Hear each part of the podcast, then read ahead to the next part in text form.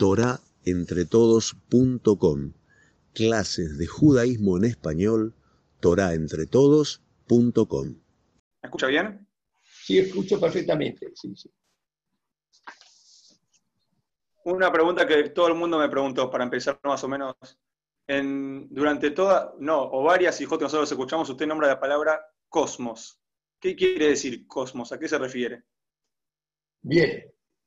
Sí, más bien uso, eh, bueno, me halaga que se acuerdan de las palabras que uno pronuncia. Eh, cosmos es una palabra griega que significa mundo. La palabra que yo manejo es cosmovisión, es decir, la visión del mundo. Vendría traducido al lenguaje que manejamos en el Yadut y en las Yeshivot, la Ashkafa, que significa la visión, pero la visión desde un punto alto que permite un horizonte amplio. Kol Ashkafot le ra, dijeron los Jajamim. Cuando se habla de filosofías, de ideas, ideologías, shitot, a veces la cosecha no es muy positiva, excepto una, un pasuk, Ashkifa mi maon kotseja. Boriolam, míranos desde tu morada sagrada. Y a esto yo me refiero cuando hablo de cosmovisión de la Torah. Es decir, visto toda la realidad vista desde los ojos del Boreolam, que es el único que la entiende porque él la inventa y la reinventa y la existencia y la, la reexistencia en cada instante e instante. La idea es no quedarnos con un cumplimiento técnico de alajot, sino entender qué hay detrás de todo esto. Cómo miraron nuestros sabios el universo, cómo lo contemplaron y, en suma, cómo lo contempla, cómo lo mira a Kadosh Barujú. Como otra palabra, otro concepto más que una palabra que siempre repetimos, que la Torah no es ni religión, ni jurisprudencia, ni teología, ni ética, ni moral, ni historia, ni filosofía. La Torah es nada más y nada menos que el pensamiento de Akadosh Baruchu. Es el pensamiento de Hashem. Entonces, la cosmovisión es cómo Hashem entiende el cosmos que él mismo crea en existencia. Bueno, muchas gracias, Raúl. Y ahora, para empezar un poco sobre su historia de vida, empecemos primero por su apellido. Si nos podría decir cuál es el significado de su apellido, del apellido Dines. Dines. Bueno, eh, mucho no les puedo decir porque en realidad no me dediqué a investigar los orígenes de mi apellido. Siempre lo asocié con Diner, que es mucho más común y normalmente cuando vinieron los inmigrantes, entonces eh, les anotaban aquí en el hotel de inmigrantes, cuando entraban por el puerto, y más o menos eran muchos, eran miles y miles, y por eso hay de una misma familia, varios hermanos, nosotros vemos que le anotaban el funcionario de turno en forma diferente. Entonces yo supuse que se equivocaron y en vez de Diner escribieron Dines. Hasta que estando en Río de Janeiro, y ahí conocí a los Dines de Río de Janeiro que vinieron en barco junto con mi abuelo Akiva Dines en principio del siglo pasado, y no, ellos se llaman también Dines. Así que mi hipótesis parece que no era tan, tan exacta habría que investigar de dónde viene ese Shem. Tendrá alguna relación, supongo, aventuro suponer, que con Din puede ser, más no, no les puedo informar. Y un poco acerca de sus orígenes, de los orígenes de su familia, ¿nos podría contar cómo está compuesta, los orígenes, de dónde provienen? De parte de digamos, el, nombre, el apellido, Dines, de parte de mi papá, eh, mi abuelo, Akiva, que mi hijo se llama como él, eh, Akiva eh, Dines, vino de Ucrania. llegaron así con la ola de inmigrantes a principio del siglo pasado,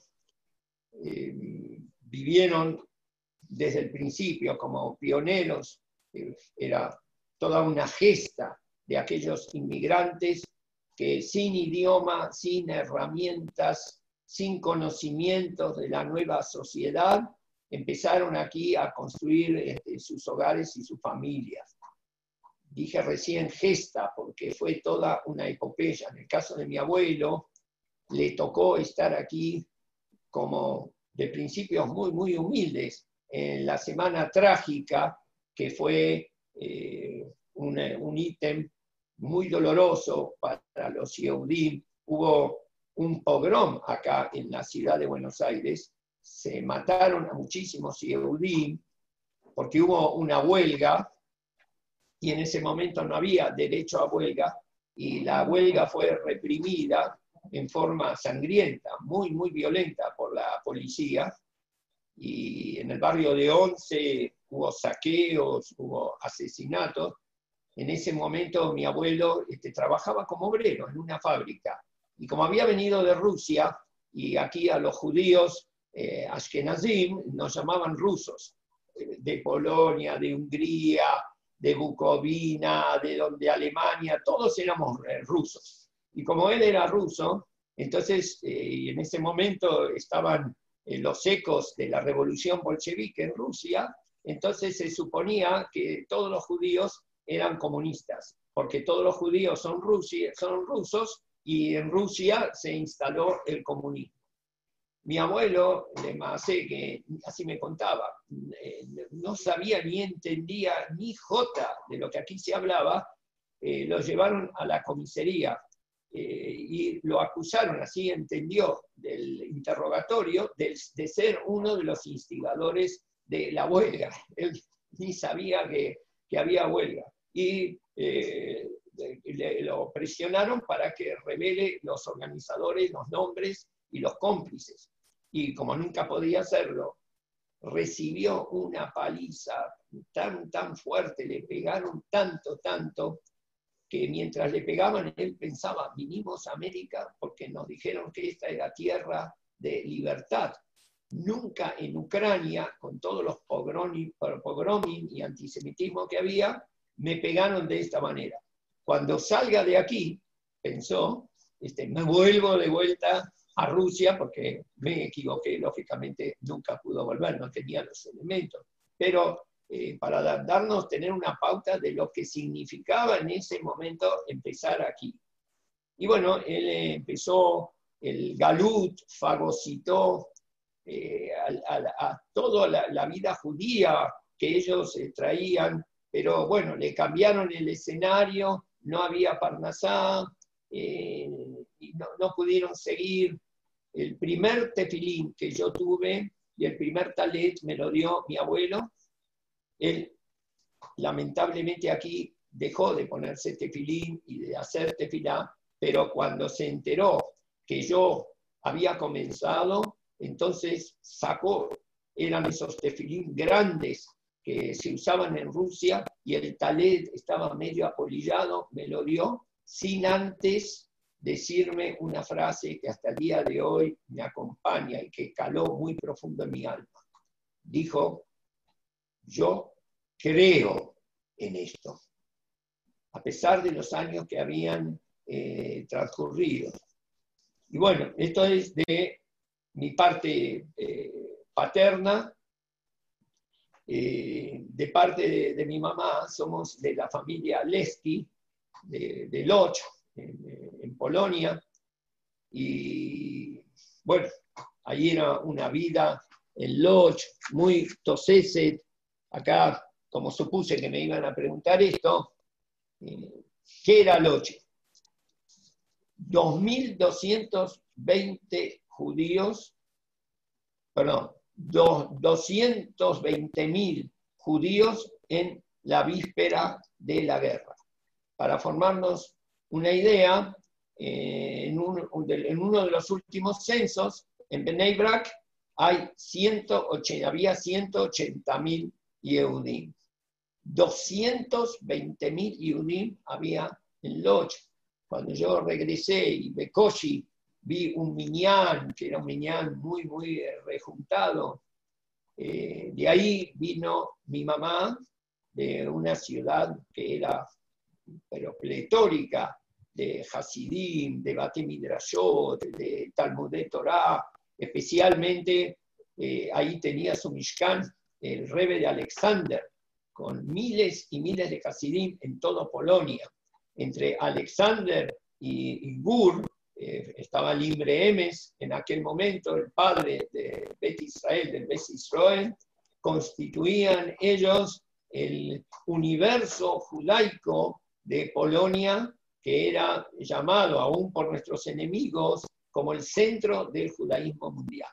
De ahí vino este, mi mamá, y cuando digo mi mamá, es estricto, Dafka, mi mamá sola, porque de la familia no quedó absolutamente nadie. Llegó ella aquí solita, muy, muy asustada, y he tomado sin ningún papel, no había nada. Se encontró con dos fotos de su familia que la tenía el tío de ella aquí en Buenos Aires. Y bueno, ese fue mi entorno este, familiar, un poco traumático por los horrores de la guerra. Mi niñez eh, estuvo marcada por eso. Yo no entendía mucho, pero en el medio ambiente, en la escuela primaria y secundaria, aunque no sabía exactamente qué significa ser judío, entendía de que era algo muy feo y nada bueno. Así me miraban y que inspiraba hasta casi vergüenza. Mi familia eh, no tenía ningún contacto comunitario. Mi mamá estaba en aquel momento como aterrorizada eh, porque como había entrado ilegalmente a la República Argentina, Aquí los criminales de guerra entraban por la puerta grande, a veces con pasaporte diplomático. En cambio, mi mamá entró en forma clandestina, tuvo toda una historia en el Hotel de Inmigrantes y también con Eva Perón. Y entonces la consigna que me dieron cuando yo empecé a ir a la escuela primaria, la escuela del Estado, el barrio de San Telmo, eh, mira, nunca niegues que sos judío, pero no hables de estos temas. Cuando te hablen de esto, eh, cambia la conversación. Cuando veas gente que estén hablando de estos temas, hacete a un costado. No participes en esas conversaciones. Y esto este, fue muy pesado para mí, eh, porque estaba buscando mi identidad. Ahora, mirando a la distancia, cada vez adquiere mayor dimensión para mí. Nishmat Israel, el concepto de que cada yudí tiene una Neshama especial, que era lo que palpitaba dentro mío en aquel momento, buscaba, buscaba, no sabía qué, pero me buscaba a mí mismo, buscaba mis orígenes, mi pasado, mis antepasados, que es buscar mi futuro y también mis descendientes, hasta que Hashem me fue guiando, me tomó de la mano y me fue guiando hasta donde estamos ahora, que tuvimos este sehud, este privilegio de levantar una familia con hijos, con nietos, eh, con bisnietos también, Lemo, Lemo, Fed, y bueno, ese fue el marco donde nosotros comenzamos ¿no? aquí en este mundo. Perfecto, ya que nos contó un poco acerca de su infancia y cómo fue acercándose de a poco, ¿nos podría mencionar o si recuerda cuándo fue la primera vez que sintió una conexión con Akadosh Baruj Es una muy buena pregunta. Eh, la verdad, de tantas preguntas que uno se autoformula, esta no me la cuestioné. Yo creo que siempre eh, para mí la cuestión si, si está Hashem o no está Hashem, nunca fue una, una problemática real. En la realidad, es decir, estaba ahí Hashem. Yo no necesitaba, como dice Rabel Lopian, demostraciones filosóficas en el Sefer Torah, Bereshit, Bara, Elohim, Etashamaim, Betaares. La Torah empieza con Elohim, en la tercera palabra, y no hay ninguna demostración, porque ¿para qué demostrar lo que es obvio, lo que es evidente? Y en mi caso esa conexión siempre estuvo. Claro, eh, había una nebulosa, había muchísimos mesajim, muchísimos velos que bloqueaban en vez de revelar, en vez de transparentar la presencia de Akadosh Baruj Y bueno, tuve, ayer me ayudó a ir cortando malezas para poder despejar el camino, tener que vencer muchísimas pruebas, con retrocesos también, pero siempre desesperado, con pasión de encontrar este, mis raíces. Era difícil porque en mi escuela yo los veía a mis compañeros, tanto en la primaria como en la secundaria, como los grandes judíos. ¿Y por qué eran los grandes judíos? Y porque faltaban en Kippur y en Rosh Hashanah, que había un permiso oficial, no se computaba la, falsa, la falta. En cambio, yo iba en Rosh Hashanah y Kippur. Iba porque siempre en la escuela, eh, así me enseñó mi papá, la Shalom, siempre, eh, siempre tenés que buscar lo máximo y tratar de estudiar y tratar de avanzar. Entonces no quería perderme las clases, eh, pero me avergonzaba mucho cómo estoy yo aquí y no están mis compañeros. Yo en ese momento ni sospechaba que mis compañeros estaban lejísimos de, del Yadur, pero el hecho de no venir a Rosh Hashanah y Kippur era para mí una identificación eh, que yo no tenía. Y bueno, de ahí en adelante, gracias a Carlos Farujú, que me mandó a maestros que me fueron guiando, entonces empezamos a acercarnos. Muchas gracias. Un segundo, acá está el Rey Shiva. Le quiere, quiere saludar a usted. ¿Cómo está, Raúl? ¿Qué tal, ¿Qué tal, ¿Qué tal, Raúl Efraín? Muchas, muchas gracias, Rivi Abraham, por esta oportunidad que tengo de estar con los Talmidim, Rizkula, Misbot, y que puedan seguir adelante. Yo creo que... Eh, gracias por venir y, honrando con su, con su presencia. Gracias a ustedes. Yo Me acuerdo que usted enseñó, enseñó eh, varios años en la Yeshiva, ¿usted recuerda? Sí, sí cómo no, cómo no. Eh, su papá, bueno, me honró y me privilegió con, eh, con, ese puesto. Enseñábamos en la planta baja, bueno, ahí al fondo, antes de entrar al CNIS, ahí estaba mi y bueno, fue un recuerdo muy nostálgico para mí, aprendí mucho, de su papá, la forma en que él manejaba la yeshiva. Eh, tuve ese privilegio de tener talmidim, que hoy son rabanim de, la ciudad, hoy ellos mismos eh, son abuelos, pero entre las cosas eh, que más recuerdo era, como de, su papá siempre decía, que la Keilah, el Knis, es el Mahané Israel, pero la yeshiva es así literalmente decía Mahané Shejina, este es el Mahané Shejina. Y él se ocupaba personalmente, día tras día. Eh, venía el, el, y controlaba qué chicos eh, estaban presentes y cuáles no estaban presentes. Pero esto no era un trámite burocrático. Él venía después de 5 o 10 minutos para que haya una contemplación, si no se retrasaba, y después le pasaba el informe al jajam. El jajam no se quedaba ahí, no era una información para tener un dato estadístico. Después venía la segunda parte, que era llamar por teléfono uno a uno y, me acuerdo en una oportunidad, uno, pero y eso lo hacía él en forma personal. Me acuerdo, todavía suena en mis oídos, una vez que estaba preguntando, ¿qué pasó? Dice, ¿por qué no vino? Entonces, no, porque está enfermo, decía la mamá, tiene temperatura. Dice, ¿cuánta temperatura? Decía, ¿cuánta fiebre tiene?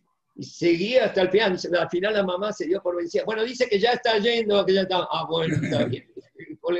Así yo, yo, día tras, tras día, con pasión, realmente lo manejaba y estaba al tanto de la historia de cada chico y chico. Fue para mí una enseñanza. Eh, yo siempre le digo a la gente que la comunidad aquí en Buenos Aires es privilegiada porque los rabanim que realmente se están desempeñando eh, no son eh, funcionarios comunitarios. Ellos, cada uno está en su lugar, lógicamente en su comunidad, y ahí presta servicio.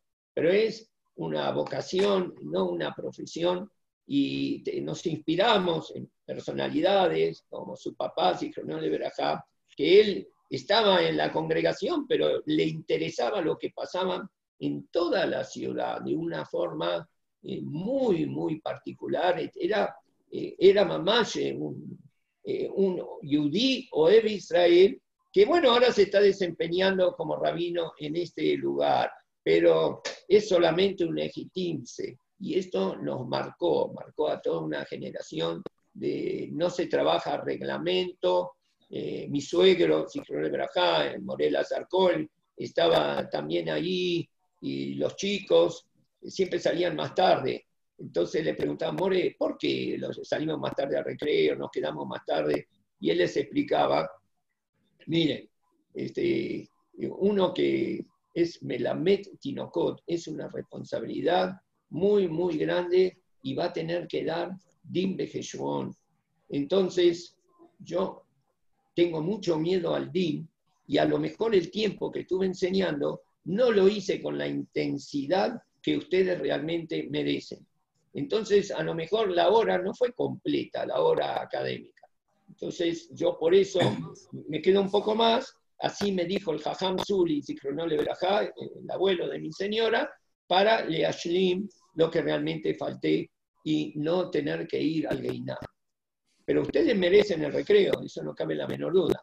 Este, yo me tomé esa libertad. Ustedes quieren ir así, justo cuando toca el timbre, ir al recreo y que yo vaya a no, no, no, Moré, no, no, no. Ah, bueno, entonces por eso no. no bueno, ese tipo de cosas marcan a fuego, era todo, todo estaba inspirado eh, por, ese, por ese espíritu. Qué importante es esto, qué, qué importante, Baruch Hashem, Shezahim. la verdad que sí, tenemos de tanto mi papá era Shalom, que dejó muchas enseñanzas, como era Ayar, me acuerdo perfecto como era Ayar. también él hacía, si usted se acuerda, un shiur media hora antes de mi A. No sé si usted sí, sí, sí, Media hora antes de mi A hacía un shiur y venía los hijos que querían. Y tenía bastantes chicos. Hacía todo el Shem Shamaim, todos hacían Shem Shamaim. Y él me decía, yo, cuando yo empecé a enseñar en la yeshiva, entonces me decía, usted está acá en la congregación, yo también, pero dice, yo eh, trato de ser honesto en, brindarme a la congregación que ellos solicitaron mi servicio. Pero yo trabajo para el clan de Israel. Yo pienso en los padres y en los abuelos de estos chicos. Dice, eh, es decir, trascendía mucho más eh, que un misgueret comunitario. Estaba trabajando para Boreolam, lo, lo sentía así. Y bueno, esa inspiración, qué importante. Sí, bueno, muchas gracias, Rafa, por estar con nosotros. Gracias a ustedes, muchas gracias y que siempre. Bueno, podemos continuar. De todos los talmidín. Amén, amén, igualmente para usted. Gracias. Gracias. Bueno, muchas gracias. Bueno, Raúl, ya que nombró recién al, al el Azar Cohen, a la Shalom, ¿nos podría lo que más aprendió de él, lo que más se puede destacar de su persona? Yo cuando me casé sabía que era el Morel, Cohen, pero cuando tuve ese privilegio, como estaba diciendo, de poder ir acercándome, me di cuenta que había bemoles y notas que eran muy sugestivas y desconocidas para mí. Este hombre ocultaba mucho más de lo que mostraba. Y él era un Evet él, mamás, un servidor de Boreolam y lo veía yo en cada gesto, en, cada momento, la preocupación por los chicos. El otro día estábamos relatando un alumno de aquellos que dieron testimonios eh, eh, de que salió el Moré a la puerta y la puerta de la congregación, la calle Lavalle, y habían dos, tres chicos, uno de ellos es el que lo está contando, que hoy es un abuelo, que estaba en la esquina ahí de la valle y vendían por la calle barquitos, barquitos, el barquillero se llamaba, que tenía como un cilindro rojo y tocaba una armónica, y bueno, entonces los chicos eso lo compraban en la esquina, sabían que el Moré decía, no se puede, pero ¿por qué Moré si esto que es cucurucho? ¿Quién dijo que, que no es caché? Esto no se puede. Y de repente un día estaban ahí y justo cuando estaban comprando, apareció el Moré en mitad de cuadra, donde está la congregación. Relataba aquí eh, que este ex Talmid que el Moré, pero casi con alas, salió corriendo desde la mitad de cuadra y llegó a la esquina, ¿no? Para alcanzar a sacarle el barquillo, arrojarlo al piso, ¿no? Y que él no se meta algo mesupac en la boca, la kedushá de un niño de Israel. Aparentemente, no sé si en los libros de poricultura y pedagogía recomendarían una acción así. Parecería como algo muy, muy violento. Pero me decía a mí, él, como tantos, el moreno se hacía sentir que éramos todos kedoshim. Y a pesar que a veces parecía muy, muy terminante y violento inclusive, nos marcó a fuego que tenemos una Nishmat Israel, que tenemos una Nishama especial, que todos pertenecemos al Boré Olam, y esto lo marcó con su presencia, con su forma de conducirse, cómo realmente era. ¿Cuánto vale? Ahora cierro los ojos y evoco ya en otras latitudes, en México, donde recuerdan también con tanta nostalgia cómo fue Moré en, eh, el Talmud Torah.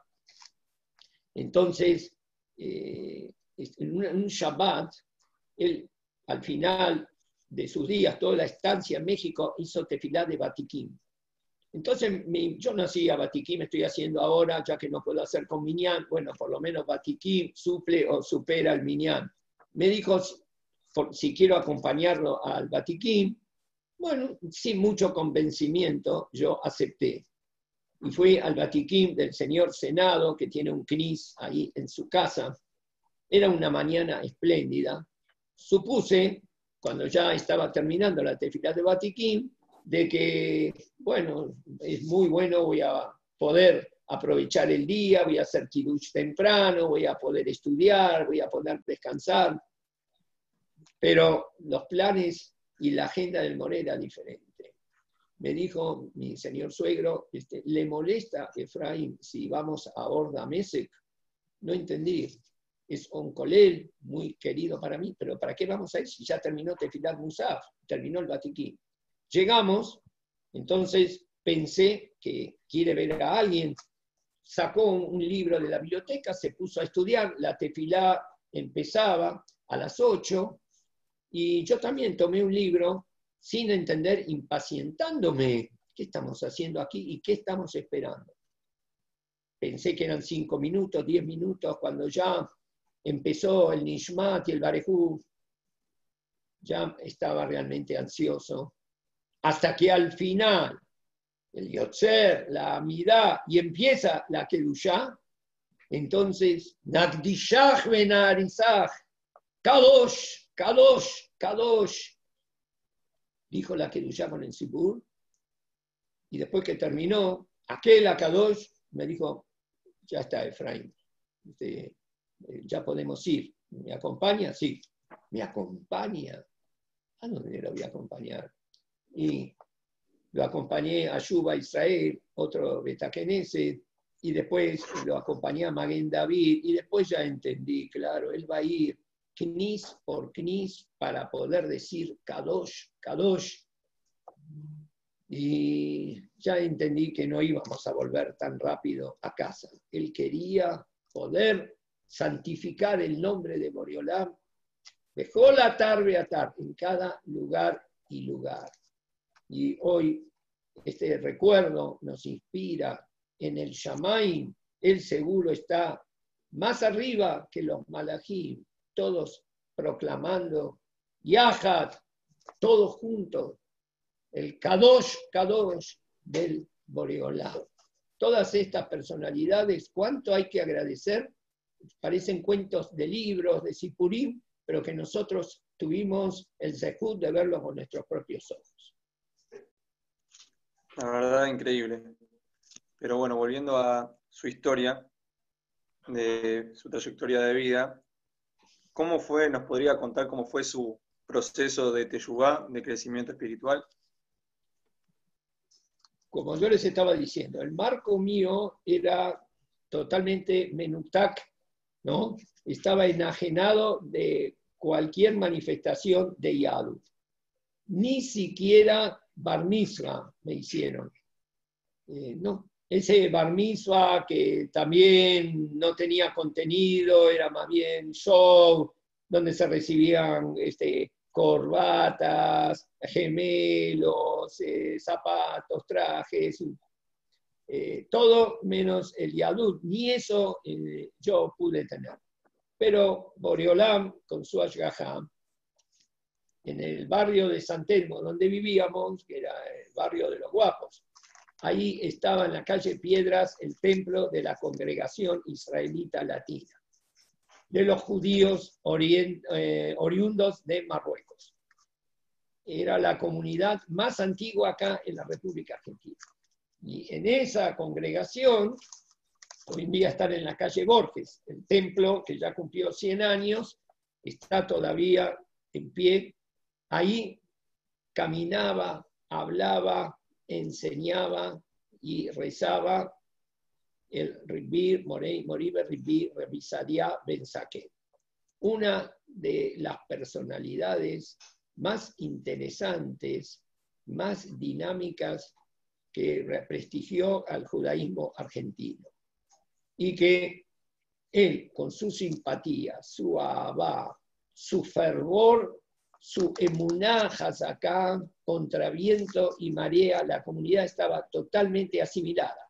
Ahí el único que cumpliera él y sus hijos, y sin infraestructura pudo transmitir a través de lo que era él mismo, lo que era la Torá. Yo que tenía que ver, mi familia me desalentaron, que no, no vayas ahí. No, estos no son para nosotros, nosotros, nosotros no hablan yiddish, no sé, estos son judíos moros, son judíos árabes, de todo, cuidate, de, había, en ese momento no había integración eh, comunitaria. Y entonces entré con mucha, mucha desconfianza. Y apenas yo entré, el rabino en Saquén, no, no había en aquel momento eh, Nerle eh, perspectiva, movimiento de ballet Chuba. Él mismo era el movimiento de acercamiento, con las herramientas que tenía en su mano, sin presupuestos. Entonces, me acuerdo que a las dos o tres veces fui y me quedé prendido, y fui un Erev Rosh Hashanah, y después fui otro Erev Shabbat y otro Erev Shabbat, creo que al tercero o cuarto ya el Rabben Saquén, que al terminar la tefila hablaba con cada uno y uno. Me dijo, mira, aquí tenemos con esa voz castiza, ¿no? de, que los desterrados de Castilla y Aragón llevaron a las costas del África, ahí en Marruecos, me dijo, tenemos este corito, los que cantaban, los niños de Jadodí, ¿por qué no vienes al Club Alianza? Y ahí me quería enganchar, ahí eh, aprendes y participas con el coro y demás. Bueno, voy a pensar y saqué mi lapicera, Hase Shalom, no sabía que no se escribe en Shabbat, pero inmediatamente el rabino me lo hizo saber. Y no se escribe en Shabbat, me dijo. no escribimos en Shabbat, así me dijo. Cuando me dijo esto, inmediatamente guardé la lapicera en el bolsillo y ya regresé a mi casa y le dije a mis padres, yo era un alumno muy aplicado, entonces no hago más los deberes en Shabbat, no se hacen más las tareas en Shabbat. ¿Por qué? ¿Qué pasó? Dice, porque no se escribe en Shabbat. ¿Qué? ¿Qué es esto? Te dijimos que no vayas a ir con esos árabes, esto te lo, no volvés a pisar ese lugar. Bueno, ese no se escribe en Shabbat, que él me dijo, sin ninguna fundamentación, sin ninguna allá, sin ningún seminario, sin ninguna conferencia, nada más y nada menos que Devarim Ayosim Minalev Nihnasim El Si a mí me preguntan cuándo empecé a cumplir Shabbat, cuándo me hice el Shomer Shabbat, y fue ahí cuando él me dijo no se escribe en Shabbat. No con todos los detalles, no conocía la Salahot de Borer, no sabía todos los temas de Muxé, pero al principio que yo sí quiero hacerlo, quiero participar de lo que significa Shabbat Kodesh, fue en aquel momento.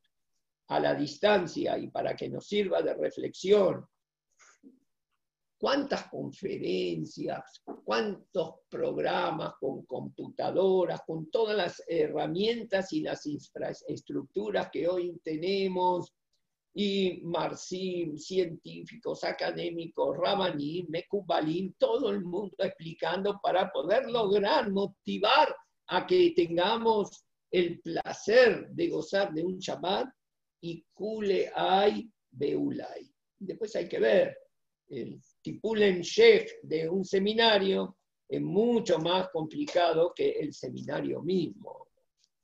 Y el Ram que a mí, ¿cómo me explicó el Shabbat? Y de ninguna manera. Eso me dijo. No se escribe en Shabbat. Ya dijeron Jajamí. De Barim, Ayotzim, Minalev, Mihnasim, Cuando él lo dijo, no dijo algo técnico, una formalidad de la religión judía, de la observancia sabática. Con toda su alma, no se escribe en Shabbat, inclusive no parecía muy diplomático tampoco. Me estás invitando para ir al coro y me venís con esto, y claro, y qué hay de malo en escribir, y cómo voy a recordar la dirección si no la anoto. No se escribe en Shabbat. Bueno, este fue mi comienzo. Después al poco tiempo yo ya estaba pasando Shabbatot en la casa del Rab, eh, la ciudad del mediodía, la ciudad de la noche, y entré en un universo nuevo de Zemirot, de Piutim, de Libre toda esa avirá que me cautivó, que había en su casa y que yo no era el único que la gozaba. Mesas llenas, la señora Rayel, la Rabaní, atendía. En Pesach no había lugar para que ella se siente, muchas mesas ella disponía. Yo no veía personal doméstico. ¿De dónde se prepararon todos estos manjares, estas mesas? Bueno, ahí nosotros empezamos. Este fue el primer hito y el segundo hito, cuando ya un año, casi dos años, una mañana me dice, una mañana de diciembre, terminan las clases y empiezan las vacaciones. Hay que aprovechar el tiempo. A mí me decía, me, llamaba Dinito, por Dines, decía Dinito. Dinito hay que empezar. Ya hablé con el Rab Abraham Altman, que yo ni lo conocía, no sabía ni quién era, para que tú vas a ir este domingo, vas a ir ahí a empezar con la Gemara. Domingo por la mañana, pero ¿Cuándo? En enero, si son vacaciones, domingo por la mañana, ahí tienes que estar. Y efectivamente, ahí estuve yo con los hijos del Ram. Ese día que él me pidió, hasta que llegábamos aquí a la calle Pedernera, por la calle eh, Yeshiva Teretzvi, que en ese momento era la que nucleaba a tantas comunidades, y llegamos, estudiaban en el Pérez Zeborer. Eh, era eh, muy disímil y muy poco nivelado. Estaban sentados en la mesa gente mayor y chicos, chicos de mi edad, eh, el Rabel Feder, estaba sentado, eh, estaba también gente mayor que tenga Arihut el Rab Moisés Moadem, estaba el Rab Salomón Chame, el Sadik, Zichronole Berajá, y Badelula Jaim, los anteriores, el Rab Yosef Yabra, el Sadik, el More José, de repente cayó, estaba ahí, yo no entendía ni jota, miraba continuamente el reloj para ver cuándo culmina, era más insoportable para mí, no entendía. De repente apareció un señor que empezó a moverse así con el extender, la, la, la, la, la, la, la, empezó a leer y cantando, y de repente así se retiró. Uli dice, ¿hasta qué hora había que quedarse? Era hasta las 12, y ya eran doce y media, y seguían las explicaciones de los pilpulim, hasta que al final, ya Baruch Hashem, una menos cuarto sería, terminó, ya está. Ya cumplí con lo que me pidió el Ramen ya vine y ya me vuelvo. Creía yo que este era el final de la historia. Acá recién empezaba la historia. Seguro que habrían arreglado con el Ramen Saquén de antes. Porque Rabalman me dijo que era él, el señor este que se movía así de esta forma, no tenía barba en aquel momento. Eh, bueno, usted, Efraín, a ver, ¿cómo vamos a arreglar? ¿Cómo se llama? Efraín, sí. A ver, ¿cómo vamos a arreglar en la, a lo largo del año? Y A lo largo del año. Gracias que vine hoy. No, esto mire, termina ahora en febrero, en enero estamos a media máquina, solamente se estudiaba a mediodía. Pero después empezamos todo el día. Dice acá, empezamos, no me acuerdo a qué hora, este, a las nueve, nueve menos cuarto, y después eh, seguimos hasta las nueve de la noche pero si yo estudio el secundario, yo iba a Juan Martín de Porredón, ¿usted estudia el secundario? Me dijo, y eh, déjelo el secundario, venga acá. Me pareció esta barbaridad, pero ¿cómo voy a dejar el secundario que yo le daba tanta importancia a la formación académica? Voy a dejar para venir acá en Entonces, cuando volví, le comenté a Rabal, me parece, al, Rab Ben ¿cómo te fue? Me dijo, me parece que hay una desubicación y una desinteligencia, me dijo que deje el secundario. Dice, ¿cómo yo voy a dejar el secundario? Bueno, me dijo, eh, yo voy a ver si te lo arreglo esto. Y al final, ¿cuál fue la mascaná? Que en vez de estudiar ahí todo el día, no dejaba el secundario, pero sí iba todas las tardes. Y ahí empecé a ir a la yeshiva, a Teretzvi, con el Rab Altman, que fue la puerta para mí del mundo de las yeshivot. Entre ellos, con mucha astucia, hicieron una trenza entre Rabin Saken y él, que me hicieron como una rebaja, que en vez de ir todo el día iba a mediodía, pero si yo no estudiaba absolutamente nada.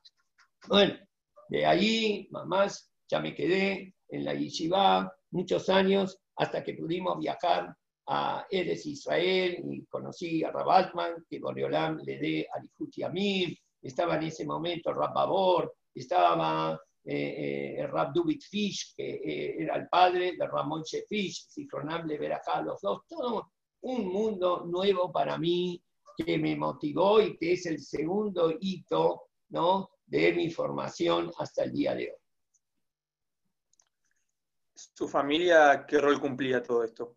¿Lo apoyaba, no lo apoyaba? Bueno, eh, mi familia apoyar no, pero aquí yo tengo, es decir, en un primer momento la, reacción fue un poco este, violenta, cuando vieron que yo no quería escribir, no quería hacer los deberes, y entonces este, me prohibieron ir a Minjá en Chapá.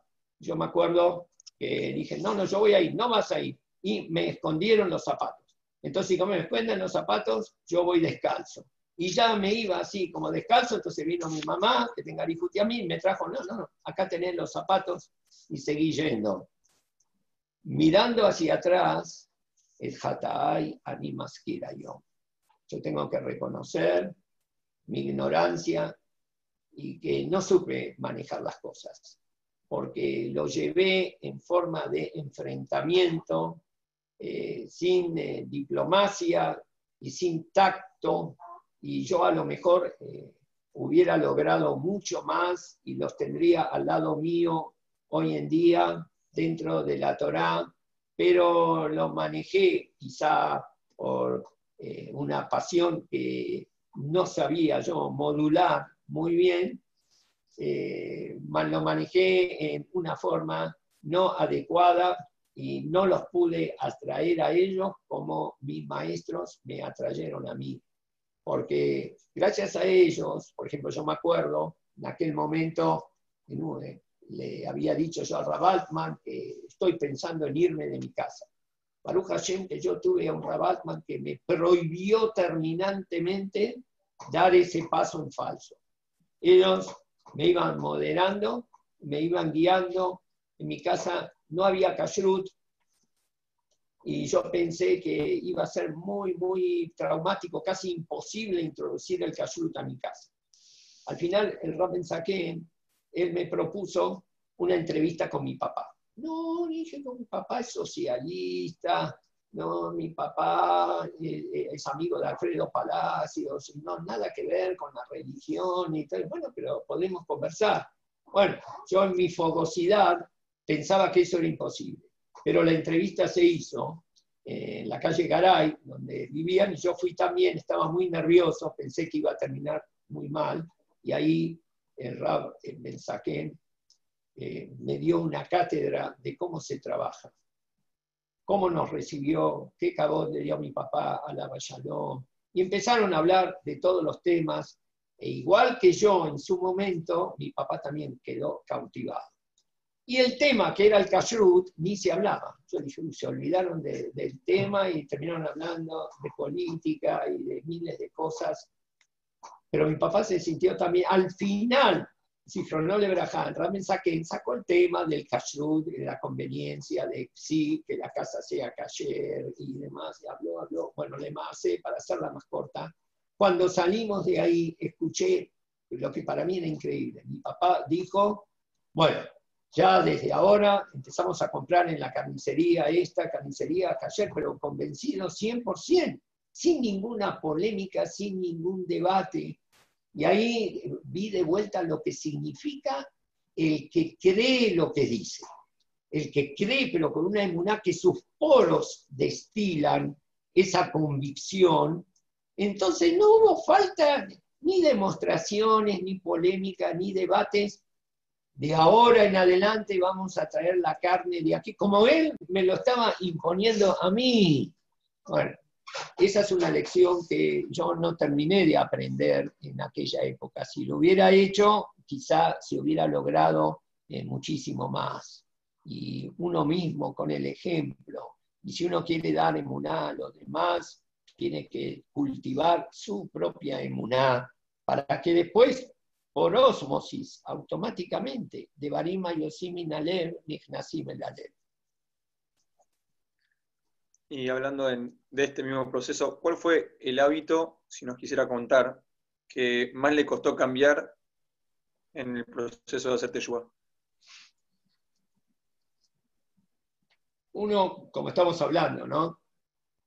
Eh, decía el, el, el Rabhaim Smulevich, el Rosh Yeshiva de, la Yeshivat Mir, hay Jaim al Pitorá y hay Torat Jaim. Entonces, Jaim al Pitorá, ¿qué significa? Un yudí que es observante y él, como todo ser humano, tiene distintos aspectos en su personalidad. Está el aspecto profesional, el aspecto deportivo, está el aspecto matrimonial, como metafket, cómo funciona como padre y como esposo. Y también puede ser, en lo que se llama una persona religiosa, está el aspecto espiritual. Mira, este hombre también reza, también dialoga con el Creador, tiene un aspecto religioso. Eso es lo que se llama Jaim al Torah. Toda su vida la lleva de acuerdo a la Torah. Es algo muy grande. Es una madrigada, un nivel muy, muy elevado. Pero hay Torat Haim. Torat Haim no significa que está la vida por un lado y la Torah por el otro lado, y él conduce su vida. Yo soy yo, acá está mi personalidad, pero también está la Torah y la conduzco a través de la Torah. Eso provoca que la Torah aparezca como represiva la Torah Harut a la Lujot. La Torah está grabada en los lujos. Hay ketivá, como dice Rab Shimshon Rafael Hirsch, que es la escritura que está la tinta sobre el papel, y hay ahí como una violencia que la tinta al dibujar la letra mancha el papel, y esto implica también que uno se sienta ¿no? Como de alguna manera coaccionado este, por la Torah, y es una Torah que está enajenada de él, como extraña a él, y hay Harut, Harut que significa grabado.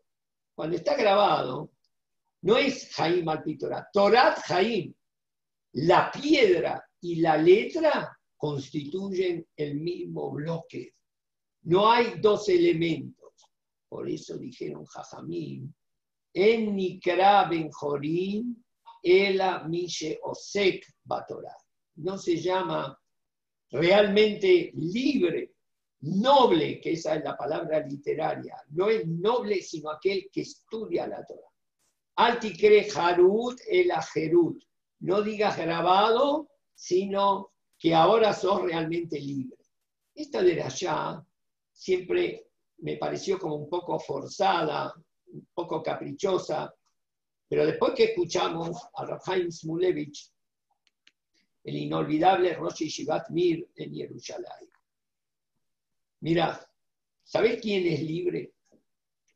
Es libre el que no se siente coaccionado, el que sabe que no puede ser de otra forma, porque la Torah no es una letra, un valor agregado sino que la Torah y él es una sola unidad.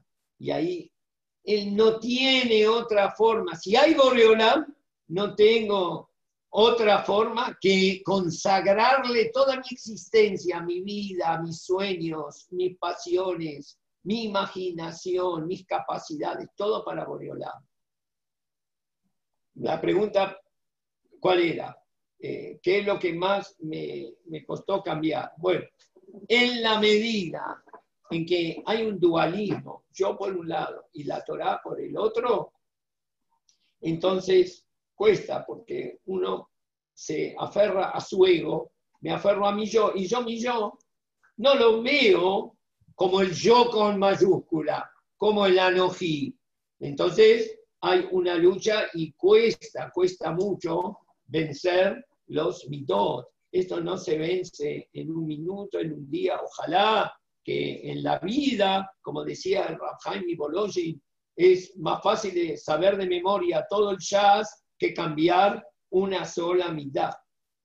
Pero, y en esto tenemos que trabajar, cuando, y esto es lo que yo trato de darme musar a mí mismo, ahora que ya estoy en la Minjá Gedolá, eh, antes de los 70 años, eh, haré que ven Shevim Shana y ya pronto Shevim Shana Mamash, de que la Torah no es ni religión, como dijimos, ni filosofía, ni ética, ni moral, ni historia. La Torah es el pensamiento de Akadosh Baruch es mi quinta esencia. Cuando uno internaliza este concepto de Torat Haim, que colculí, soy todo Torah, porque yo formo parte del pensamiento de Akadosh Baruchu, entonces el conflicto, la dialéctica desaparece. No puedo mover, esto decía el, el, Morey, nuestro inolvidable Morey Lazar, Morey Benjamín. Cuando una vez le dijeron, ¿y vos qué opinás? Había una institución deportiva que iba a abrir en Shabbat. Y le dijo un, un amigo de él, pero que estaba como en la vereda de enfrente, quería abrir el club en Shabbat para que venga más gente, que no iba al CNIS, iba a empezar con su peyorata y su discurso, esto parados, nosotros, yo estaba al lado de él en la calle Avellaneda, mi suegro extendió las manos como si estuvieran esposadas y le dijo, mira, habla todo lo que quieras, pero yo te tengo que aclarar que yo estoy entregado y consagrado convencido, sujeto, empezó a dar un montón de sinónimos, estoy incondicional para la Torah quedó ya. ¿Me entendiste lo que te dije? Sí, bueno, ahora decime lo que quería decirme. No, no, dejá al azar. Dijo, ya está, ya me, me vio que no. Porque si ya uno está así, ya no, no cabe la polémica. Quiere decir, no, no se puede abrir en Shabbat, pero yo voy a abrir en Shabbat porque si no se puede, no se puede. Es, como una vez de salir por la puerta, acá estamos en un primer piso, segundo piso, entonces más rápido si salgo por la ventana. No se puede salir por la ventana, porque no es el Mesías, no es la realidad. Y Boreolam es la única realidad. Entonces, cuando nos imbuimos de este sentimiento y nuestra llamita chiquita se une a la llama grande, es Ojelá, a Boreolam, a su Torah, y ahí se funde, es un bitul Mesiud, y ahí no cabe trauma, ni polémica, ni conflicto espiritual alguno. Entonces, todo me cuesta, uno es egoísta, eh, uno a veces es celoso, pero en la medida en que nos vamos descarnando, que vamos entendiendo cómo son las cosas, entonces ya no hay absolutamente conflicto alguno. Ashrea Zohe, estamos lejos, pero Baruch Hashem, vamos a avanzar. Muchas gracias, muy claro. Con respecto a eh, a un rumor, no sé si ya ese se puede denominar rumor, que usted cursó filosofía y letras. ¿Es afirmativo o solamente un rumor? Yo cursé en la, en la Facultad de Filosofía y Letras de la calle Independencia. Eh, empecé la carrera con la especialización en la licenciatura de Historia. Ahí nosotros concurríamos en aquella época yo ya estaba muy, muy entusiasta con la Yeshiva Teresville, con el Rabaltman, con las enseñanzas del Rappecker, que había venido de Mir hasta Buenos Aires y trajo los aromas y las fragancias de la Torá de Lituania, de Mir, de Slavotka, de Ponevich, la trajo aquí a las riberas del Plata, lo trajo con él. Entonces yo eh, ya no quería seguir en la universidad, pero seguía cursándola. Me acuerdo que íbamos junto con otros, íbamos con el casquet, con el pan turco, como se dice, a la universidad, no sé si cita afuera. Bueno, esto era lo que llevamos nosotros. Otro, Mabdil, porque era una, una universidad muy politizada, entonces a veces llegué a ver otros elementos, aquí en el bolsillo del saco un chumbo, un revólver, había gente que militaba en, este, fracciones políticas, Parminan y todo. Bueno, y ahí vamos, llegué a estudiar Gemara Jabruta en un momento que no era ni Om ni Balay, allá en la universidad, con un compañero que también era de la Yeshiva Ateretzvi, y no terminé ahí la, carrera, eh, no la terminé porque eh, vino, no sé, no, tiene algún recuerdo, la juventud no conoció lo que es todo esto, la noche de los lápices. La noche de los lápices fue una represión muy, muy severa que hubo en la facultad.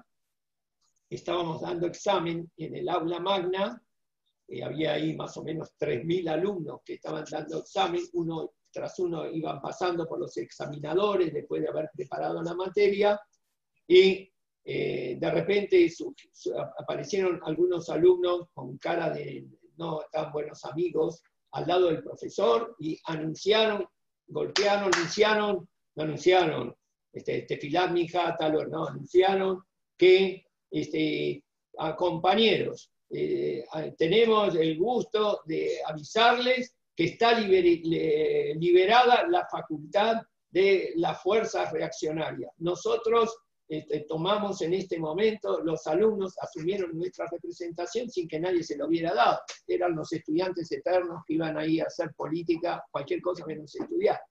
Entonces, eh, y ahora este examen le decimos al profesor eh, que en vez de que sea, digamos, el programa que él esté examinando, que hagamos una discusión política entre todos los participantes y que él vaya clasificando de acuerdo a la sagacidad política de, de los examinados. El profesor cuando vio semejante propuesta, entonces se puso de pie y se, le dijo, muchachos, eh, yo no voy a discutir con nadie y todo, si yo acá vengo a cumplir una misión, vengo a tomar el examen, si puedo cumplir bien, si no firmo que no pude seguir y me voy. ¡Oh! Ahí dijeron, entonces este es un Contrera, está en la contra, él se considera prisionero y la facultad está tomada. Cerraron las ventanas y dijeron, desde este momento todos nosotros tomamos la facultad. Yo digo, lindo, ¿no? Me meto ahora, esto no va a terminar bien. Y poquito tiempo después escuchamos la sirena de los coches de policía que intimaron a desalojar, eh, eh, a desalojar de las instalaciones, lo que evidentemente no se hizo porque había activistas que estaban en todas las puertas, pero sí empezaron a tirar por las ventanas gases lacrimógenos, se llenó todo de humo y eh, empezó la gente en una estampida a querer escapar, algunos nos escapamos por, había un mini ascensor que llevaba papeles y libros desde la planta baja hasta el, primer piso, y entonces descendimos así a la planta baja y ahí vimos desde arriba, era una batalla campal, entró la policía, yo no sabía cómo me iba a escapar de aquí, entramos al baño, el baño era lo peor de todo, ahí era el epicentro de la, de la batalla. Salía afuera, que había un bar que se llamaba Boliche, donde se preparaban los alumnos, también este, era el campo de, batalla. Entonces logré escabullir, se escucharon tiros también y ese día hubo muchas, muchas bajas, murió gente y me fui caminando, ¿no? Este, de, una sola vez salí caminando desde la facultad hasta mi casa, que vivíamos en San Telmo, ¿no? Más o menos unas 30, 40 cuadras, pero de una sola vez por el ímpetu y los nervios la emoción de lo que habíamos vivido y cómo ayer nos salvó. Cuando llegué, encontré a mi mamá y me dijo, Enrique, Enrique soy yo, dice, estamos mirando por televisión y que esto no estamos terrible, menos mal que está bien, que tal. Dicen, no volvés más a esa facultad, no volvés más. Y yo dije, mis adentros, menos mal. Y me felicité, bueno, eh, igual la facultad se clausuró, ¿no? Porque era un centro subversivo, así la calificaron, y junto con otras este, facultades. Y bueno, entonces si acá no puedo estudiar, ahí ya pude elevar el petitorio ante mis papás, mira, si acá estoy perdiendo tiempo, ¿por qué no me voy a estudiar a una yeshiva a Eres Israel? Y así fue, en poco tiempo estuvimos con eh, mi entrañable amigo, Yanashim Ahimanachnu, el Rab Shaul Mizrahi eh, y eh, Eliezer Feder, que tenga Rifuti Amir, viajando a estudiar Toratá Shel Eres Israel. ¿En qué yeshiva fue a estudiar, se podría saber? En aquel momento terminé en la yeshiva de Hebron. Tenemos que saber que en aquel momento, esto le digo a los queridos Talmidim, no es como hoy que ya te indican a dónde ir y que hay yeshivot también para principiantes, eh, yeshivot para Balteshuvá, yeshivot, todo tipo de gente capacitada. En aquel momento no, no, no, eran, eran mucho Mesirut Nefesh menester para este, poder hacerse un espacio, unos Arbamot, Baruch Hashem, Akadosh Baruch allá Bezrenu, este, y pudimos, Baruch Hashem, empezar, continuar, porque la base ya la había adquirido aquí. Prácticamente allá no escuchamos cosas eh, diferentes a lo que la virá de Atel eh, que habíamos respirado nos había prodigado.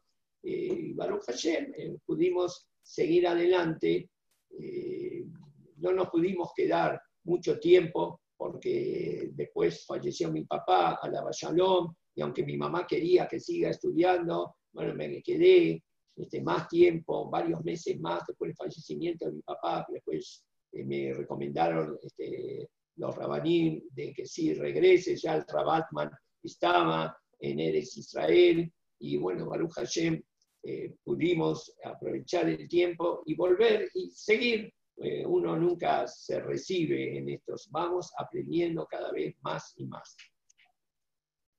Puede ser que usted estuvo en la guerra de Yom Kippur en Israel? En Israel estábamos en la guerra de Yom Kippur. En ese momento me había invitado, estaba el Rabbi Itzhak Nechmat, Shilita, eh, estaba el Rab de, San Pablo, el Rab Shaul Mizrahi, en la Yeshiva Porat Yosef, que en aquel momento no se había inaugurado en Iratica, estaba en Geula, estaba mencionaba Shaul, y en el Jajam Shalom en Katamon, en unos caravaning este, bastante precarios, bueno, pero ahí estaba el Rab Schlanger, estaba eh, el, el Shalom, y este, los otros Rabanim, y yo fui a pasar Kippur. Entonces Kippur, ahí se hizo, como se acostumbra, este filat Batikim, y habían venido, venido eh, muchos este, egresados, Bogrim de la Yeshiva, y a mí me pusieron un colchón, ¿no? Eh, junto con tantos otros, nos madrugamos para el Batikim en el caraván, terminó el Batikim y yo no estaba acostumbrado a terminar tan rápido, Kippur, y nos fuimos a dormir y yo me acuerdo, estaba ahí en el colchón y de repente se escuchó un ruido ululante que después me di cuenta que era la sirena. Los israelíes que estaban más acostumbrados y fobiados eh, se levantaron, Mirjamá, Mirjamá, se levantaron todos y nosotros todavía eh, mareados por el, por el sueño, eh, fuimos y nos congregamos en el, en el caraván. Ahí teníamos que empezar Tefilat Minja. Habló el Rab Shimon Badani a todos y el Rab Shimon Badani eh, tenía una larga sebait. Entonces dio instrucciones. Sacar, dice, en este momento tendríamos que bajar todos al Miklat pero hay mucha gente y hay algunas mujeres también, y es magnic, asfixiante el ambiente. Vamos a hacer tefilá aquí. Sacar todos los stenders, que no quede un stender. No va a pasar nada, pero en caso que pase, en la huida, ¿no? Cada uno acercarse a la puerta más cercana. Los que están atrás salen por la puerta de entrada. Los que están cerca de la Nona Codes, había dos ventanas Dice, salen por las ventanas. Y los que están en el medio salen por los laterales. Yo le ve la vista, miré la ventana que está muy alta. Entonces, ¿cómo vamos a salir por aquí? Dije, hay que ser trapecista para salir por aquí. Mejor me acerco a la puerta de atrás, que es lo más razonable. Entonces, eh, nos acercamos y coincidimos los argentinos eh, con eh, esa mentalidad de viveza criolla, todos nos encontramos ahí, todos pensamos lo mismo, en la puerta de atrás. Hasta que vino un temaní y se nos acercó y nos agitó el dedo en la, calle, en la cara, nos dijo, Argentinaim, en la Gememuna, en la Gememuna, le Ustedes se creen tan inteligentes, a nadie se le ocurrió que el mejor lugar para poder evadirse es esta puerta. Miren, todos están al lado, están en el Misrach, están todos al lado del Jajam, de Jajam Shalom, del Rab Shimon Badani, de los Rabanim que ahí estaban, porque ellos saben que ese y no la ventana o la puerta es el lugar más seguro. Una lección de Muná que bajamos la cabeza y asumimos. Y cuando ya estábamos en la mitad, de repente sonó la sirena nuevamente, yo creo, ojalá pueda mi vida, sin estas circunstancias, volver a hacer una tefilá como en la minjá de Kippur, que a veces cuesta más. Y sonó la sirena. Yo estaba temblando, mis manos les costaban sostener el sidur. Y de repente se escuchó la voz de una sequená, que no la vi, porque estaba detrás. Meshugaim, redula miklat, Arabim ishatu etchem, redula miklat. Esta viejita clamaba, locos, bajen al refugio, los van a degollar a todos. Y esto, bueno, estaba Borionama ahí delante. Antes, cuando se abrió el Sefer Torah, habría, había dicho el Rab nos quisieron sorprender en Kippur y eligieron el peor momento para ellos, porque hoy somos todos Zacaí, hoy somos todos puros, eligieron el peor momento. Hicimos esa tefilá, terminó la amidad, después vi que llegaban en una organización tan impecable, petaquín daban, a un señor que estaba al lado mío, le dieron, le alcanzaron, se pasaban por las manos un pete, que era un pete de guiús, que tiene que irse, y yo vi que se fue para, este, para enrolarse, para ir a prestar servicios en la Sabá, y era, pero increíble, ve que Edefai de repente apareció ya con el uniforme. Entonces, ¿para qué volvió? No, que me olvidé de pedir una verajá a los hajamim, que le dieron realmente verajá. Eran dos los que se fueron, a uno, uno de esos dos no regresó nunca más. Después estuvimos al día siguiente o dos días después con el Rab Misraji, estuvimos en la Shiva que se hizo en su bendita memoria. Bueno, son todas esas experiencias que lo marcan a uno. Y bueno, la otra oportunidad que estuve en guerra fue acá en la República Argentina, que la DAIA eh, nos nombró capellán, representante de la comunidad judía en el ejército argentino. El capellán, el capellanato en el ejército argentino no existía, pero fue una figura eh, que gestionó la, la DAIA a fin de que haya una presencia judía en las tropas enroladas, que era la única forma, era un poco eh, un servicio de inteligencia, porque nosotros oficialmente íbamos a prestar servicios religiosos, pero ellos querían saber si había antisemitismo, si los soldados judíos estaban sufriendo antisemitismo, y en caso que hubiese bajas, si recibían Keber Israel. Bueno, fue Rab Grumbal, también conmigo él fue a Tierra de Fuego, yo quedé en Comodoro Rivadavia y después en Neuquén. Y allí pues, pudimos estar en la, en la, aviación, no, pero sí en la armada, en la náutica y también en la infantería. Inventamos una figura nueva que se llamaba la confesión judía, que era Amadil, como tienen los católicos la confesión, que hay secreto de confesión, era una oportunidad de charlar con los conscriptos y averiguar cuáles eran las verdaderas confesiones. Pudimos, lógicamente, cumplir nuestra misión eh, pastoral y religiosa, pusimos tefilim, eh, dimos sidud, eh, el caso de la infantería pudimos estar solos. El cambio de la marina eh, siempre estaba presente eh, un veedor a ver qué es lo que dice el soldado, bueno, y ahí no se pudieron sincerar tanto. Uno de los compañeros, eh, Eddie Sichronole Berajá, que ya este, falleció, él sí, seguro que sufrían antisemitismo. Aquí en Unión Kippur dedicamos todo un capítulo a esto y este, le dijo el cabo, aquel ejército argentino en aquel momento, como me dijo a mí el coronel Solís, eh, sí, tenía ribetes eh, muy, muy marcados de antisemitismo. Entonces, eh, usted, yo ya entiendo, le dijo el cabo, usted no es de los judíos rusos, pero es de los turcos. Dice, ¿qué está haciendo acá? Si esto es una cuestión de argentinos.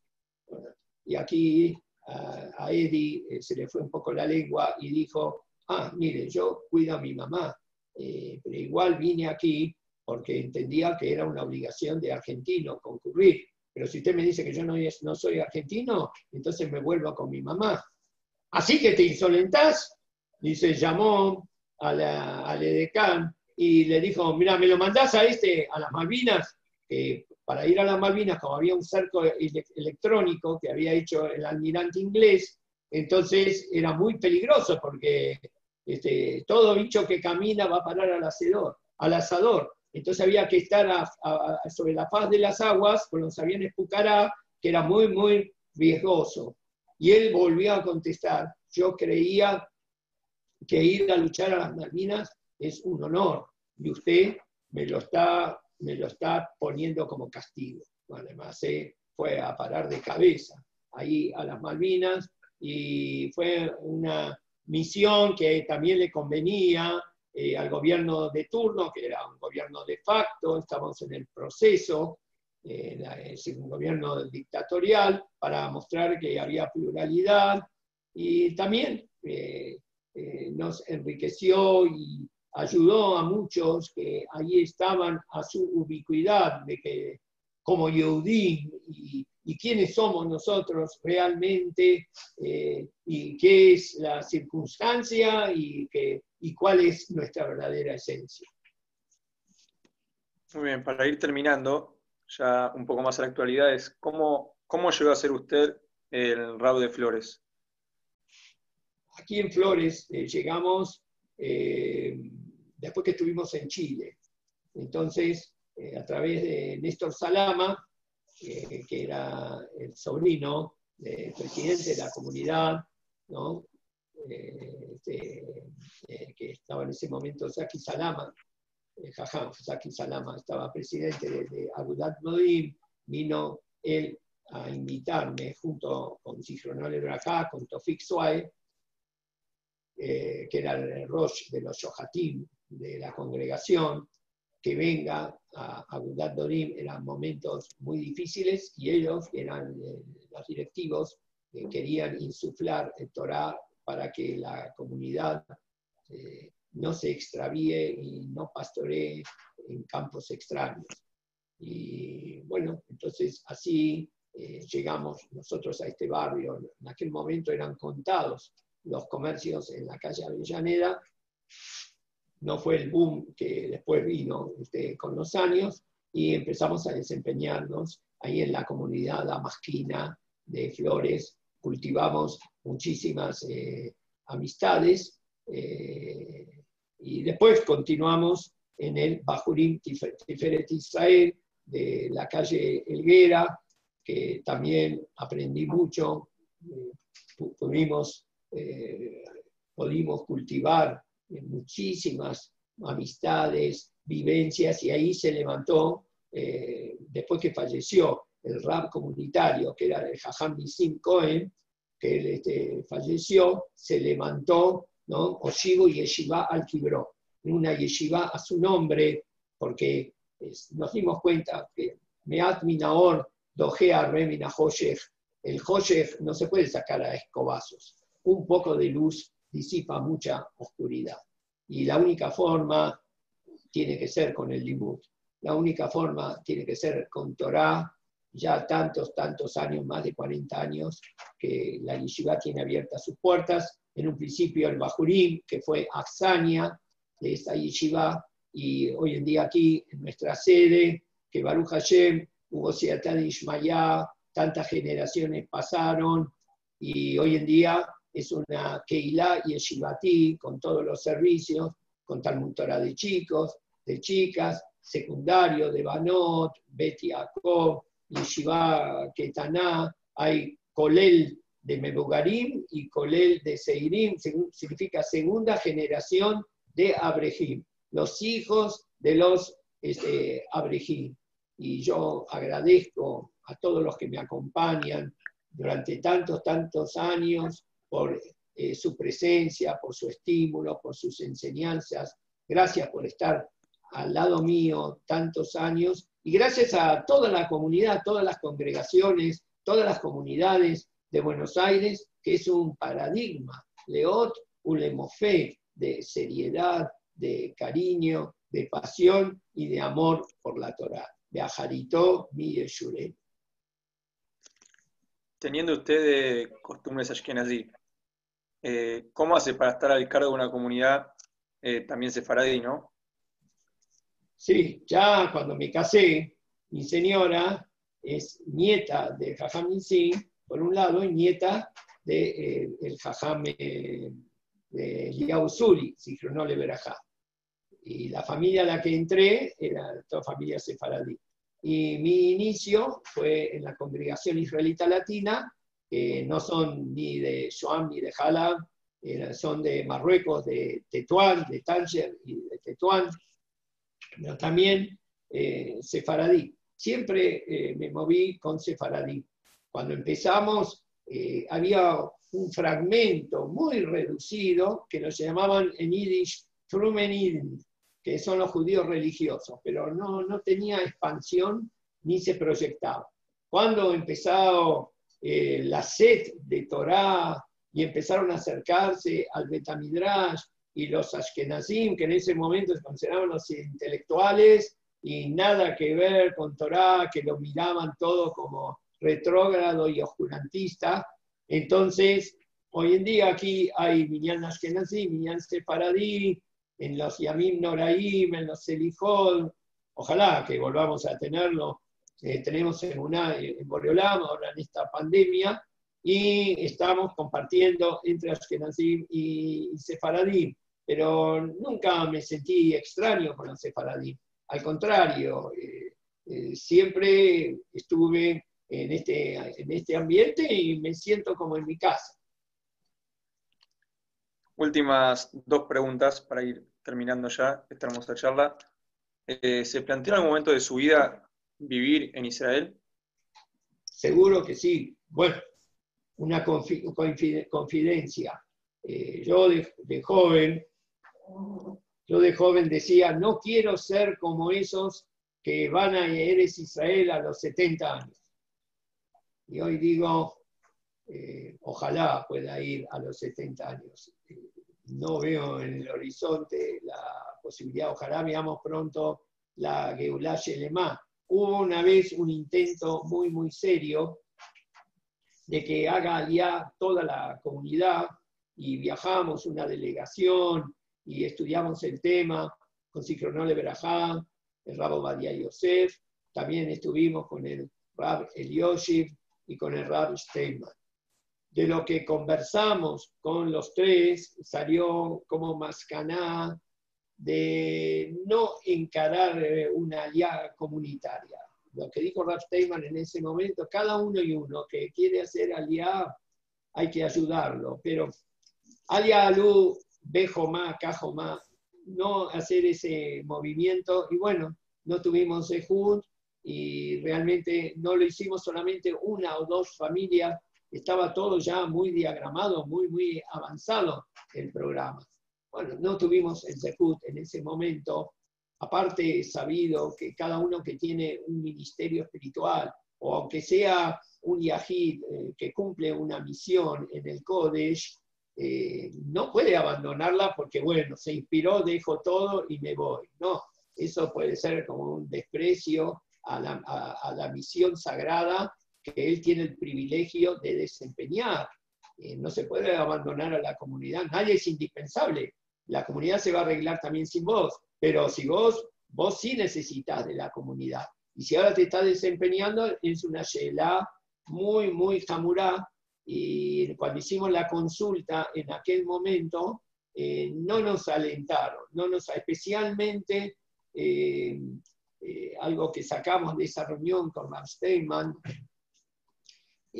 no porque acá las cosas están mal, que esto eh, fue sintomático y muy emblemático muchas veces en el Yeshuv en la Argentina. Bueno, como está mal, me voy a Israel. A él es Israel. Se va cuando se está bien. No que te escapas. Como acá está mal, me voy. Después te quedas mirando de reojo porque extrañas el mate, extrañas el partido y bueno, entonces aliabe y herida, aliabe y herida, aliabe y herida. Una aliá que es sincera y con conciencia, una verdadera allá para ir a hacer Abodat Hashem, a Eres Israel, no porque acá me voy mal, me escapo, me va bárbaro, estoy mejor que nunca. Y quiero tener Sehut de tener Toratash el Eres Israel. Y eso es lo que nos tiene que, que motivar. Estuve escuchando así conversaciones, ¿no? se están abriendo carpetas y todo porque la pandemia, la epidemia, que esto se vuelve Venezuela, cosas así. Mira, ojalá que no, que solamente sean todo. Pero una cosa sí es segura, lo demás no sé, pero una cosa es segura. La mala de estudiar Torah y de eh, poder hacerte filar en Eres Israel, esto es leela, leela, no hay mejor que esto. Pero tiene que no ser un acto explosivo, de entusiasmo momentáneo, motivado por razones económicas o, de otro, o de otro orden. No, tiene que ser una inspiración genuina que vamos nosotros a Eres Israel. Y bueno, también está el tema del jinuj, hay una responsabilidad con los hijos, que hoy en día en todo el mundo, aún en Eres Israel, en un jinuj para Torah, no es fácil, no es fácil, y aún en Eres Israel el desafío es mayúsculo, no es sencillo. Hay que, cada uno de nosotros tiene que tener un rab, y si no soy afín con él, tiene que ser otro rab, y tengo que consultar que cómo lo ven ojos ajenos que no tienen mi subjetividad para poder dar un paso feliz, importante y trascendental, ¿no? Va de cumplir la misma de Yeshua de Israel, al Valle de Bueno, una anteúltima pregunta antes de terminar. Eh, ¿Puede ser que tuvo alguna relación con Alejandro Lerner usted? Sí, en unos momentos eh, él venía al, curso de los días miércoles y, él eh, participó, lo conocí como una persona muy, muy sensitiva, muy, muy espiritual. Después eh, hubo un distanciamiento, pero a través de Oscar Cohen de Madanim participó en, varias mesas de estudio nuestras. Perfecto. Para terminar, la última pregunta. Eh, según su opinión, según su punto de vista, ¿qué enseñanza nos deja esta pandemia? la pregunta, ¿no?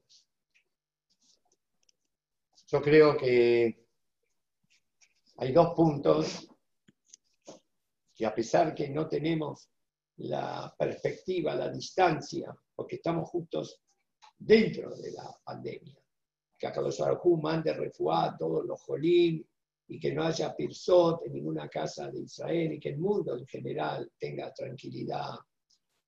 Eh, nos quitó la ubicuidad.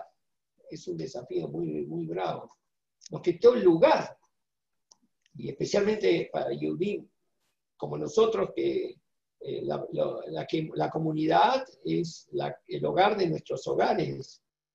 Nos quitó el lugar, el macón y no hay, no hay Minyan, no hay Betakelese, no hay Betamidrash. Baruch Hashem, Otiot por Jot Beavir, igual el Yudí, sea como sea, por cadenas telefónicas, Jabrutón, en todos los Mosdot se continúa estudiando. No se puede eh, vis a vis, ¿no?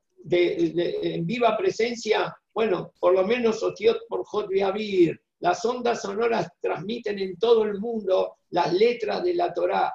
Gebilim Nisrafim Yotiot por Jot Abir, dijo el gran mártir Rabbi Hananiah Benteradión. Se queman los pergaminos, pero las letras de fuego son invulnerables.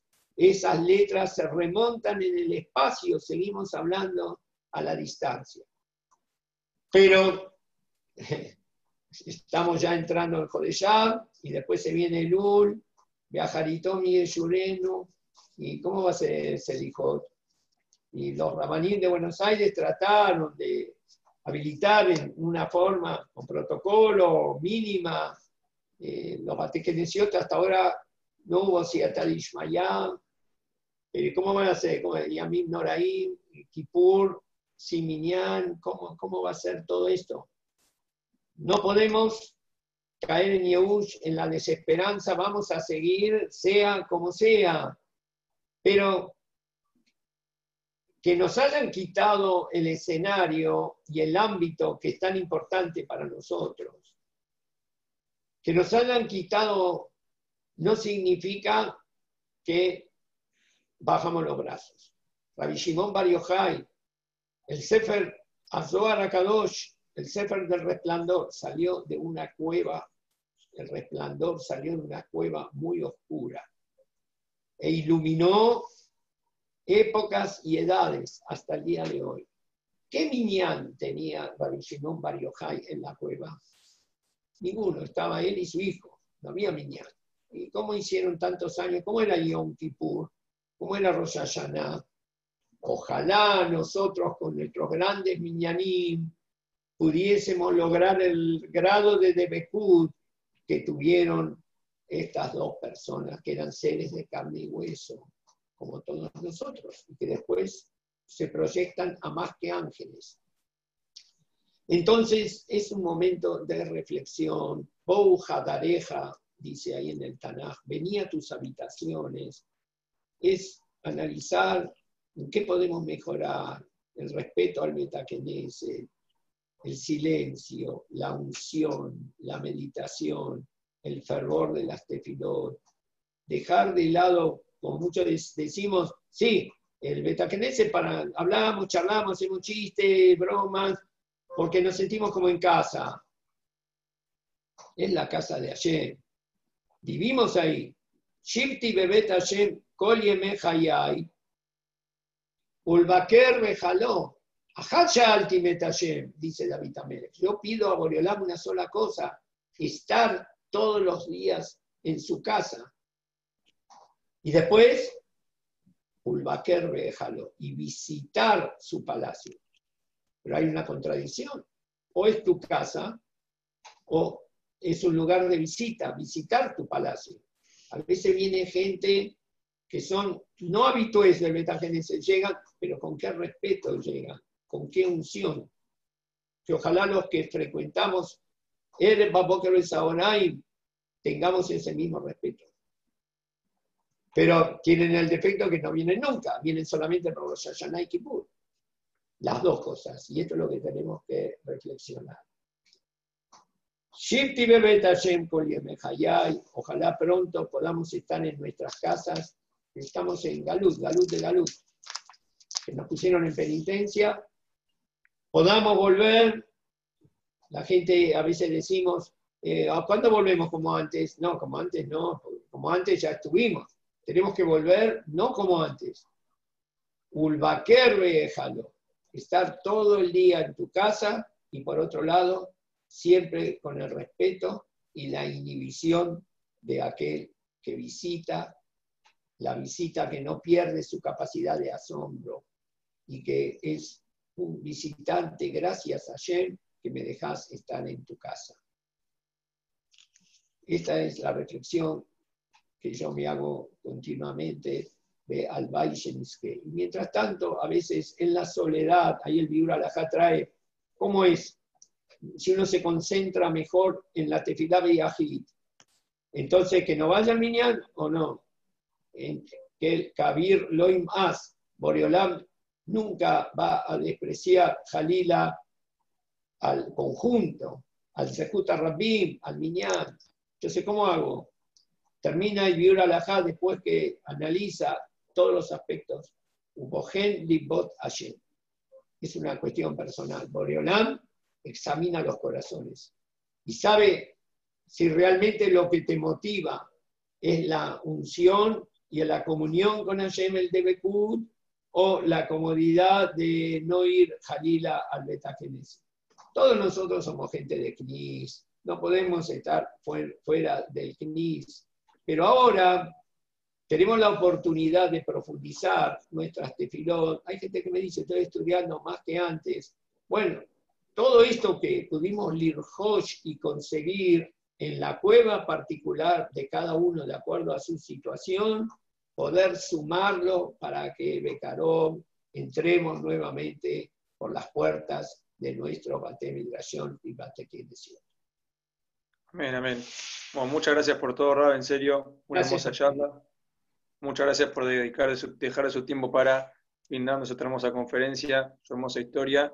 Aprendimos mucho y nuevamente agradecer a todos los que mandaron preguntas y que siguen mandando. Y en que pronto la próxima entrevista sea en vivo y en directo. Muchas gracias. Gracias a todos. Amén, amén. Muchas gracias.